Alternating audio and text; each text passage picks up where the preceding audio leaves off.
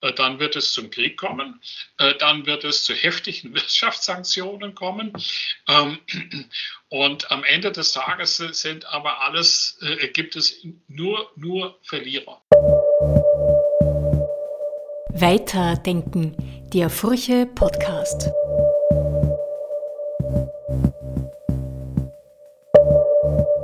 Friede fängt zu Hause an.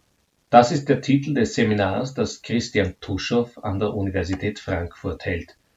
Und es geht dabei nicht um den Haussegen, sondern um internationale Diplomatie.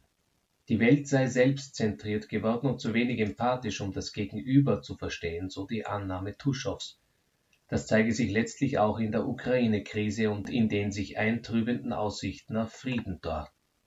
Eigentlich ging es ja nicht um die Ukraine, mein Tuschow, sondern um ganz anderes. Ich sehe die, die, Ukraine eigentlich, wenn Sie so wollen, als, als äh, die weiche Stelle, ähm, ähm, auf die nun äh, von russischer Seite Druck ausgeübt wird. Ähm, und, und das, das, ist aber nicht der Kern de, des Konfliktes. Und äh, es wird auch äh, gar nicht so sehr ähm, äh, über die Ukraine verhandelt keine Großmacht äh, äh, kann es sich eigentlich leisten, äh, wenn, wenn ähm, andere Bündnissysteme zu sehr an die eigenen Grenzen heranrücken. Ähm, ähm, das wollten die Vereinigten Staaten von Amerika auch nicht. Und ähm, das war ja auch der, der Punkt mit der Kuba-Krise. Und auch jetzt, wenn Sie die amerikanische Berichterstattung verfolgen, ähm, äh, gibt es wieder Sorgen, dass, dass so etwas auf der amerikanischen Seite äh, passieren könnte, dass äh, äh plötzlich ähm, äh, feindlich äh, gesinnte Militärmächte sich in, in der Nähe amerikanischer Grenzen oder in Seegebieten ähm, festsetzen könnten. Ähm, und das ist auf der russischen Seite auch so. Ähm, und von daher kann man das eigentlich äh, sehr weit bis ähm, äh, etwa Putins Rede im Deutschen Bundestag 2001 zurückzuverfolgen, äh, dass die Forderung immer gleich war. Äh, die NATO darf nicht an die, die russische äh, Grenze heran. Ähm, sie muss wieder zurückgeführt werden äh, möglichst hinter die, die deutsch-polnische Grenze. Also darf also dort keine Militär- und Infrastruktur und ausländische Truppen un unterhalten. Das ist, ist der eine äh, Punkt. Und der andere ist äh, ähm, die Forderung, äh, ähm, dass Russland eine Art von Mitspracherecht bis hin übrigens zum Vetorecht äh, in, in diesen Sicherheitsfragen erhält. Wie kann man Sicherheit in Europa herstellen? Tuschow nennt zwei Ansätze soll das äh, äh, durch Bündnissysteme und jeder für sich äh, entscheiden und man guckt dann, wie die Kräfteverhältnisse sind oder will man das kooperativ machen unter Einbeziehung ähm, äh, der anderen Seite. Und äh, äh, Russland besteht da sozusagen auf, auf dem zweiten Modell. Aber tobt nicht derzeit ein ganz anderer Krieg gegen den Westen durch Cyberspionage und Cybersabotage und Erpressung? Die Ukraine, aber auch die USA und Europa wurden schon Opfer russischer Hackerbanden. Wäre eine Lösung dieser Frage Teil einer Verhandlungslösung? Tuschow ist skeptisch. Da wäre ich nicht ganz so optimistisch, wie das in Ihrer Frage anklingt, einfach deshalb, ähm, weil man noch nicht über die technischen Möglichkeiten verfügt, ähm, ein solches Abkommen über Cybersecurity ähm, äh, zu verifizieren. Man könnte da ja lediglich auf Versprechen setzen. Und äh, soweit ich es verstanden habe, äh, wird die Cybersecurity-Frage ähm, eigentlich äh, nach wie vor als ein Wettbewerb verstanden, wo jede Seite versucht, äh, seine Punkte zu machen. Und ähm, ähm, es ist nicht nur so, ähm, dass, dass die ähm, russische Seite ähm, Cyberangriffe macht, sondern das, das wird inzwischen von oder, oder machen, machen eigentlich alle äh, äh, äh, Länder, die, ähm, äh, die, die entsprechenden Möglichkeit, technischen Möglichkeiten dazu haben. Das, das ist, ähm, und das ist ein Wettbewerb, der, der wird einfach ausgetragen und man muss immer gucken, dass man äh, möglichst äh, die eigenen IT-Systeme so sicher wie irgend möglich hält, die Angriffe früh entdeckt und, und abwehrt. Ähm, Dabei würde ich mich auch im Moment, wie gesagt, auf Versprechen, die in Abkommen ausgehandelt werden, nicht unbedingt verlassen wollen, weil sie nicht mehr verifizierbar sind.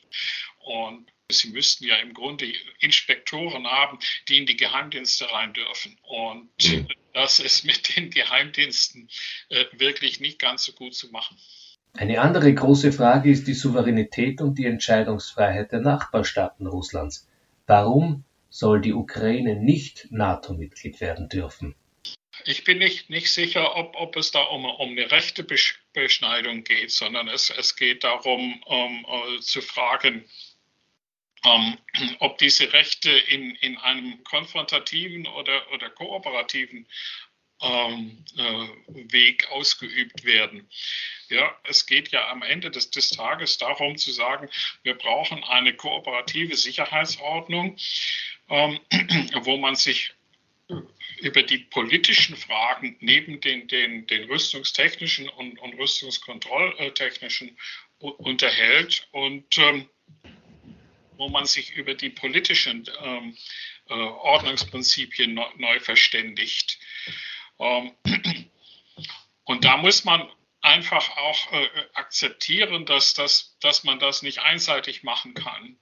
Und äh, geopolitisch exponiertere äh, Länder, die Sie jetzt ansprechen, die also eine Grenze mit, mit Russland haben, ähm, äh, müssen da äh, sicherlich äh, einen Teil der, der Lasten über, übernehmen. Ähm, in dem Sinne, dass Sie sagen, ähm, äh, an ihren Nahtstellen findet auch die Verständigung statt. Viele Kritiker Washingtons meinen, die USA würden sich mit Russland und China gleichzeitig zu viele Feinde schaffen.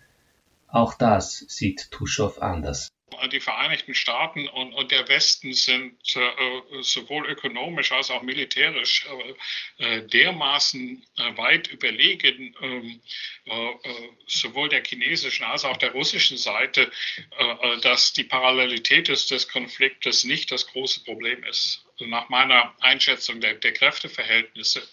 Nicht? Und die Konflikte mit China und Russland sind ja auch punktuell. Das sind keine äh, Großmachtkonflikte in einem umfassenden Sinne, weil weder Russland noch China dazu in der Lage wären, den Konflikt in der ganzen Breite auszutragen.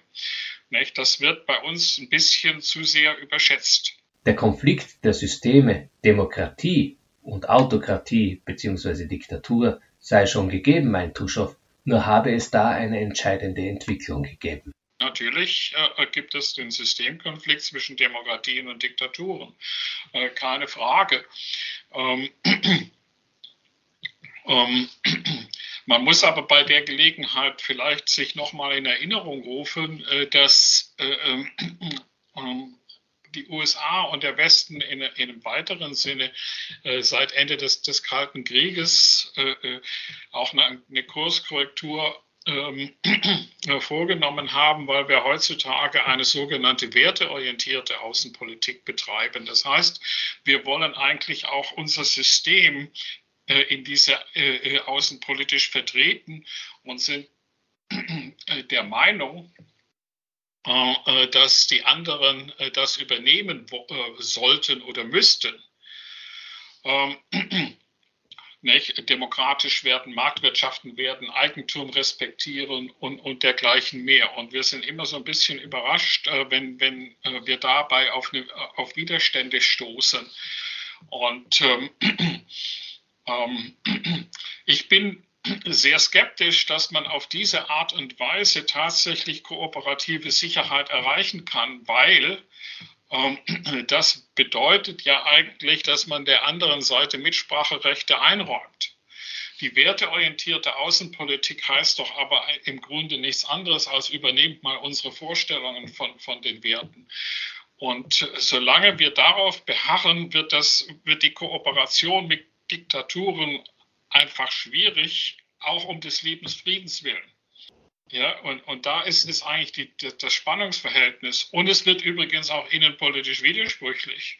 Wenn wir sagen, wir wollen, äh, dass, ihr, dass die andere Seite Demokratie praktiziert, äh, aber nicht bereit sind, denen Mitsprache einzuräumen, ähm, äh, dann wird Demokratie in Frage gestellt und bedeutet eigentlich nur, macht Demokratie, haltet aber bitte schön die Klappe deshalb bin ich eigentlich eher wieder dafür, zu den alten diplomatischen Prinzipien des Kalten Krieges zurückzukehren, die werteorientierte Außenpolitik etwas zurückzunehmen.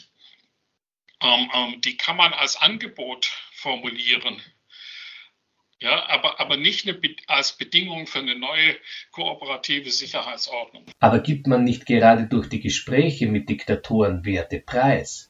Na, wir geben die, die nicht preis, äh, äh sondern sagen, äh, die innere Ordnung die, dieser Länder, äh, äh das äh, muss in diesen Gesellschaften selber entschieden werden. Ja, mhm. und es, es geht darum, dass die dort mehrheitsfähig werden. Ähm, oder dass die Opposition so stark wird, dass dort eine Revolution stattfinden kann.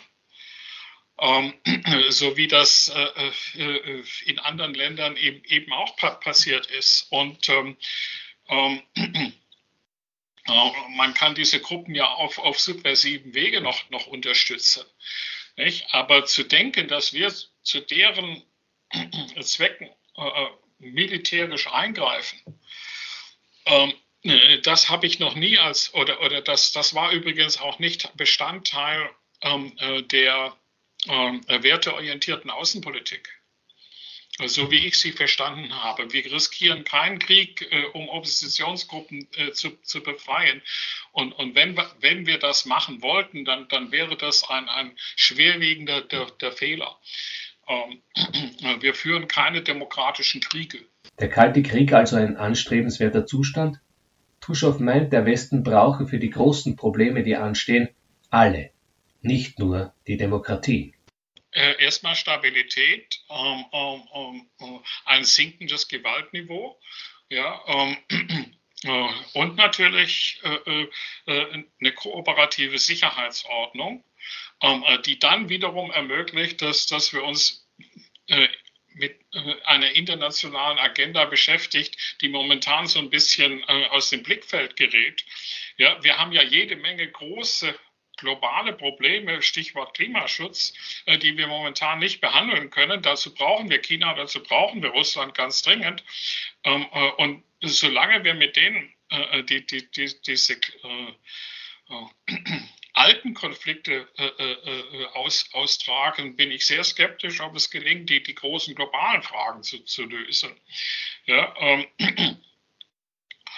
äh, das, das ist der, der, der eine Punkt. Nicht? Das, äh, wir, äh, wir sind auf Gedeih und Verderb darauf angewiesen, ähm, mit diesen Ländern, auch den Diktaturen, die globalen Fragen zu lösen.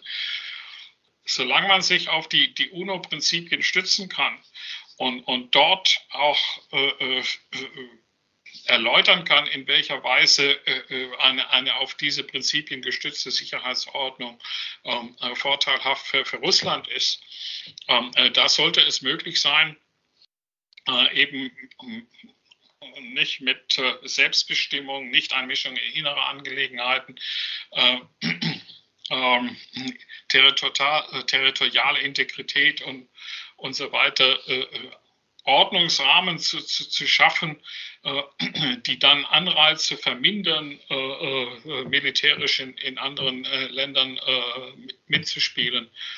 Ähm, und notfalls muss man das äh, tatsächlich durch, durch Einsatz kleinerer militärischer Mittel auch versuchen, dann, dann durchzusetzen. Aber gab es nicht immer die Doktrin, Kapitalismus und Marktwirtschaft seien nur in Demokratien möglich? Autokratische Systeme wie, wie Singapur ähm, äh, oder China äh, kapitalistisches äh, äh kapitalistische Markt, Marktwirtschaften betreiben. Ähm, nicht, nicht in der Reinkultur, wie, wie sie die, die Wirtschaftstheorie beschrieben hat. Äh, weil die äh, äh, sozusagen immer auf, auf fundamentalistischen, unregulierten Märkten beruht. Ähm, die sind aber nirgends Realität. Mhm.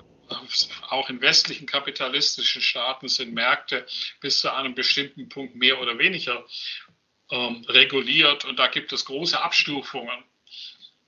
Ähm, wie uns die Kapitalismusforschung äh, ge gezeigt hat. Ähm, die wahren Konflikte äh, treten aber doch eigentlich dort auf, ähm, wo kapitalistische Systeme arbeitsteilig zusammenwirken. Und Sie sehen das jetzt ähm, am, am chinesisch-amerikanischen äh, Konflikt, wo es am Ende des, des Tages äh, darum geht, dass die eine Seite vorwiegend die Produktion übernommen hat und die andere Seite die Dienstleistung. Und ähm, in dieser Arbeitsteilung kommt es jetzt zu, zu Konflikten. Ähm, äh, weil äh, äh in den Vereinigten Staaten die ähm, Gewerbearbeitsplätze verloren gehen, dafür Dienstleistungsarbeitsplätze äh, geschaffen werden. Und man möchte jetzt gerne, äh, dass die andere Seite äh, sich diesen Dienstleistungen stärker öffnet, äh, äh, als das bisher der, Fall ist. Das geht nur dann äh, wirklich gut, wenn man das nicht einfach so durchsetzen möchte. Nicht? Dadurch, dass man sagt, die äh, äh, Volksrepublik China muss nun die äh, Eigentumsordnung der Vereinigten Staaten für äh, intellektuelles Eigentum äh, übernehmen. Ähm, äh, sondern das, das muss man tatsächlich kooperativ aushandeln. Und die chinesische Seite hat, hat eben sehr große Angst davor, äh, dass sie bei der Gelegenheit über den Tisch gezogen wird und hat dementsprechend Schutzvorrichtungen errichtet, äh, damit das nicht passieren kann. Und, und das, der Konflikt wird, wird jetzt da tatsächlich ausgetragen. Das ist aber nicht unlösbar. Ähm, ähm, es ist nur dann un unlösbar, wenn man immer nur auf der, der, den eigenen Standpunkten und Prinzipien beharrt. Und wenn alle Bemühungen scheitern und die Zuspitzung in der Ukraine weitergeht? Äh, dann wird es zum Krieg kommen, äh, dann wird es zu heftigen Wirtschaftssanktionen kommen. Ähm, und am Ende des Tages sind aber alles, äh, gibt es nur, nur Verlierer. Ja, die Ukraine verliert, Russland wird sich vermutlich an der Ukraine überheben. Bisher war es immer so, dass in, äh, wenn man militärisch irgendwo einmarschiert äh, äh, ist und dort Herrschaft ausgeübt hat, dass sich das langfristig nicht ausbezahlt hat. Äh, für alle Seiten, die das mal versucht haben. Ähm, wir werden natürlich Militär, äh, unsere eigene Sicherheit und die der Alliierten verstärken müssen. Das äh, äh, ist ein Kostenfaktor.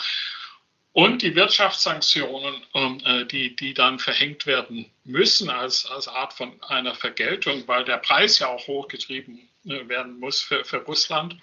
Ähm, das wird auch uns hart treffen und das wird zu Wirtschaftseinbußen führen, ähm, auf allen Seiten, auch bei uns. Und äh, diese ganzen äh, globalen Fragen, insbesondere der, der Klimaschutz, äh, äh werden auch äh, äh, sozusagen in, in eine Warteschleife geschoben, weil wir die dann nicht kooperativ gelöst kriegen. Weiterdenken, der Furche Podcast.